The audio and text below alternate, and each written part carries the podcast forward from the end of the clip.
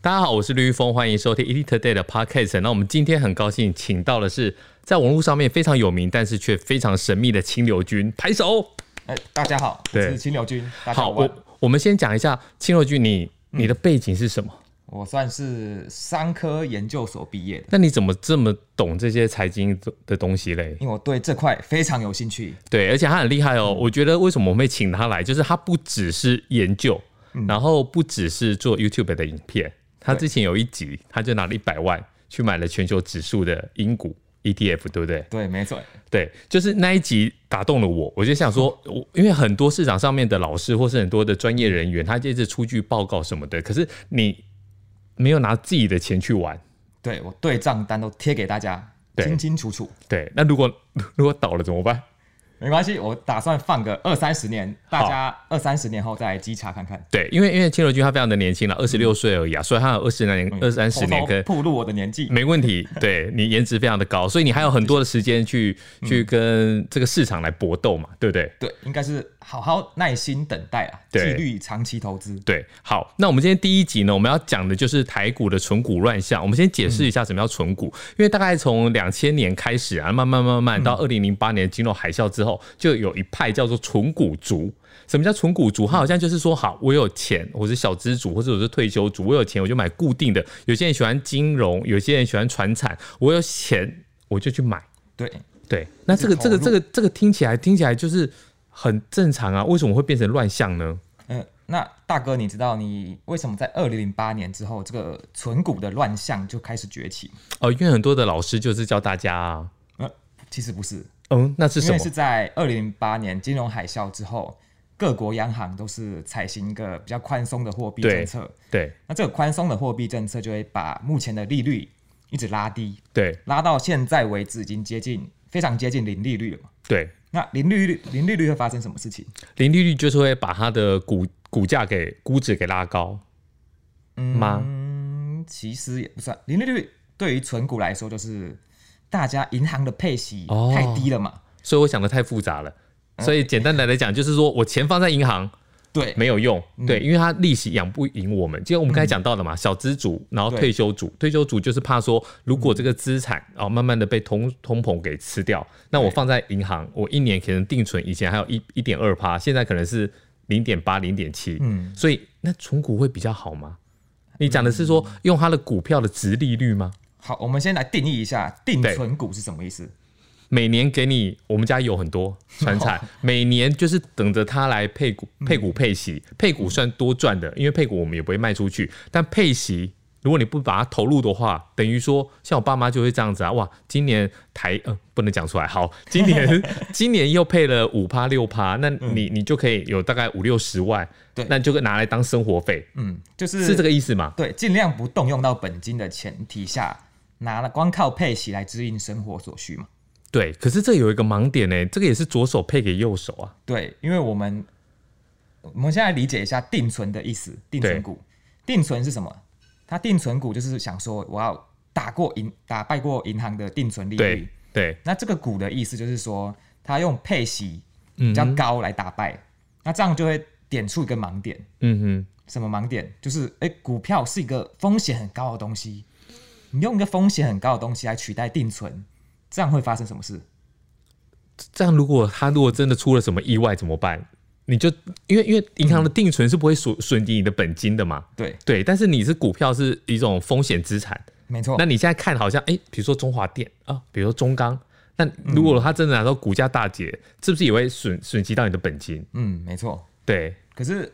投资人就会有一个偏误，说，哎、那个股价跌没差，有配息就好。其实不对，因为我们要看一个总报酬，对就是资本利得加上配息，这两个加起来才是你的投资的总报酬。哦，懂了。比如说过去如果你存到的是，比如说某某食品股，好像你每年都有配息，但是它的股价是从九十几块一路下杀到最近的四十几块，那这样是不是也没赚到？为什么？因为你每年有这个利息收入，但是你回头去看你的资本利得，其实你的股价是腰斩的。对，这是，可是很多的老师都说没有问题啊，越跌越买啊。如果你跌到很多的时候，比如说你过去像我们刚才讲那个食品股，你你九十几块，你可能一张九万块，可是你现在九万块可以买到两张，嗯。但就是两千股啊，青六军这个这个有什么问可题是吗？重点是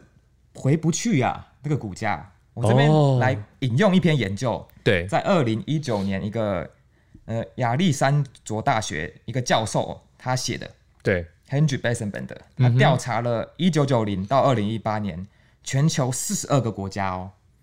有总共六万两千家公司啊，他发现在这段期间，只有四十 percent 的公司能赢过美国一个月的国库券。那我就买国库券就好啦，国库券也算是无风险的啊。国库券就是相当于我们的定存，对，有没有发现四十 percent 能赢过定存？这代表什么？表示你输大，呃，输输给定存的几率是超过一半啦，有六成你对会输啊。嗯，可是定存股的定义是什么？要赢过定存嘛？对啊，是不然就你去竟然定存就好啦。对啊，你这样有四十 percent 会输给定存，可是你这样不能啊，这样子老师老师就会生气啊，老师就是叫你买啊，对对嗯，什么教主的嘛？是吧，对那个火发起来很恐怖的、啊，对，粉砖就直接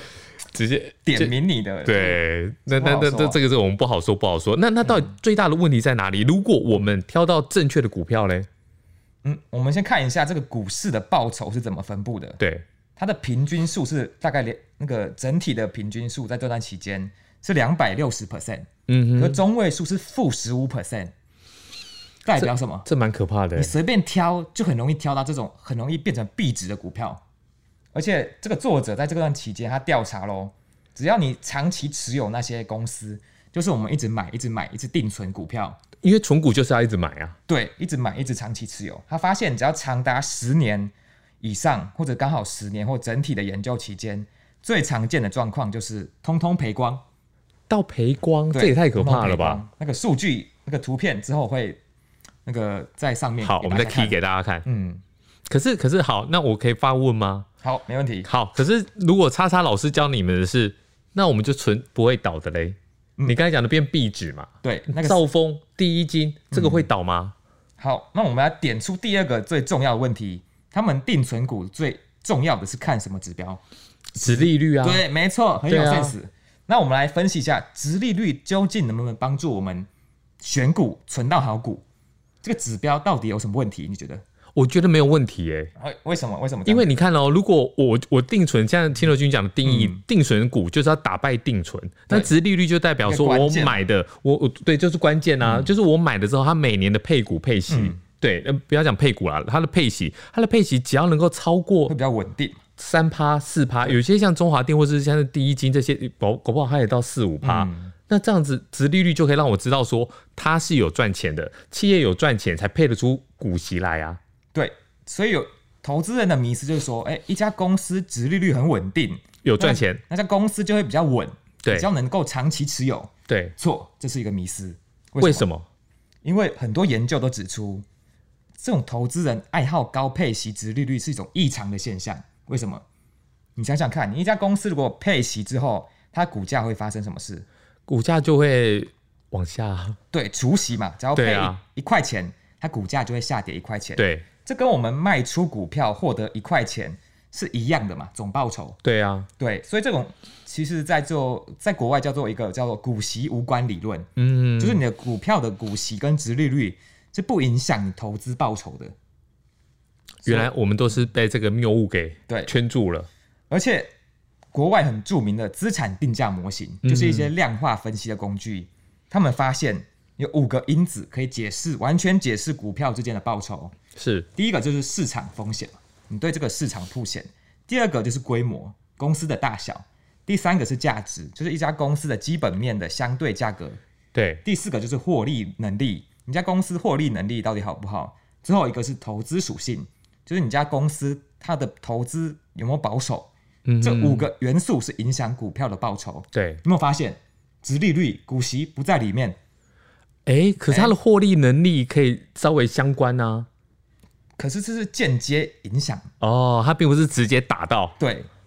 那我们到底还要不要定存股嘞？呃，定存股的话，我觉得建议不要，知道为什么吗？为什么？因为定存股有一个很严重的毛病，就是说是它单一的公司风险太高了。哦，就像我们刚才提到的，你有六成会输。对你对存十年变成币值的几率很大，对然后加上你用直利率来筛选股票，这个很废物、很没有用的垃圾指标。那如果说好像嗯像、像是像是其他的老师讲的，如果金融经理讲说你有可能会变币值，嗯那我不要存特定的一家金控。哦，分散广泛嘛，像零对零五六 是吧？哎、哎，我知道你要讲什么。对啊，哎、零零一五六如果不能买的嗯话，那大概看 看这个 YouTube 跟听 Podcast 的这个朋友可能会很难过啊。大家手上谁没有几张零零五六零零五台六？湾资金规模数一数二大的 ETF，对啊，对啊，啊，对啊。如果都不行的话，那那那一定会我们出事这啊样。直接嘴出来会不会那个？没事，啊没没事事哦，对，因为大家都有，大家大家都有，我们就要嘴他一下，哦说如果大家都有，然后难道这个也是错的吗？好，错的非常离谱啊！为什么？我们来想想看，你看高股息的股票，它根据研究哦，很多财经学家、业者都会发现，高股息导向的股票对利率利率的风险敏感性非常高。一定的啊，为什么？因为你你就是因为利率低，我才去买这些高股息来啊。对，所如以果利率有调整的话，那对它的股价估值一定会有影响啊。所以当你利率往上升的时候，会发生什么事？我就回去啦，你这个高股我息的就不用再再停留在你这个高股息的股票里面啦。高股息的股票会跌得更惨，对比一般那个配息比较低的。你想想看，我们现在的利率环境、嗯就属于一个很非常低嘛，如果有一天一直往上升，利率往上升的时候，因为钱会追逐最有利的地方嘛。嗯对我我投资在这个风险，因为股票也是风险资产嘛。嗯那如果我投在里面，哎、我发现说我拿去做定存，或者我拿去做买其他的债券，嗯，我可以获得一样的一样的报酬的时候，对我当然机会就会成本嗯对我当然就会把钱给挪出来啊。所以等于说会大家都在卖吗？呃，讲的比较学严谨一点，就是说高配息的股票，它的存续期间会比其他像成长股那些还长，嗯，因为它的现金流是风险会比较稳定，对就是你的配息是比较预期得到的。对，像一些成长股啊、台积电那些电子股，它的未来的配息比较不稳定，嗯所以它相对折现回来，现在这一刻，它的存续期间是比较短的。对呃，不知道大哥有没有理对债券有没有理解？我有 我有买一些，哦可是我买的我买的最近跌很惨是 TLT，、然后长债嘛，对像长债它的存续期间就很长，对，TLT 是二十年期的哦，对，存续期存续期间越长的债券代表什么？你利率上升一点点，价格就跌非常多，对，因为因为你很难想象说这二十年内还要发生什么事对，你情，变化不确定性太高了，对你没办法马上把它转转换出来。那你就把高股息股票想象成长债，这样就很好理解。我好像有点被点通了、欸，哎、哦，我这个有对教学，对对对对对，因为因为因因为因为为因为其实因为你应该说我天资聪颖，对不对？哦对，因因对因为我们当初买 TLT 就是想要对冲掉一些我股们市的的风险，股市的风险，没有想到就是嗯。哇，一瞬间跌那么多，对所以所以这样对比的话，我们就可以知道啦，就是你高股息，你要买这些高股息的股票，你当然就要长期持有啊，嗯你不能够短进短出，你多波段没有意义，因为你总是要等到这一年一次的配股配息嘛，对，没那错，你你你留留的时候，如果出了什么事情，那那你也来不及逃，对是所这以个概念吗？对，所以点出一个问题，就是说我们要定存股，就是一直买，一直长期持有。可是刚刚证实了，这个单一风险太大了。对，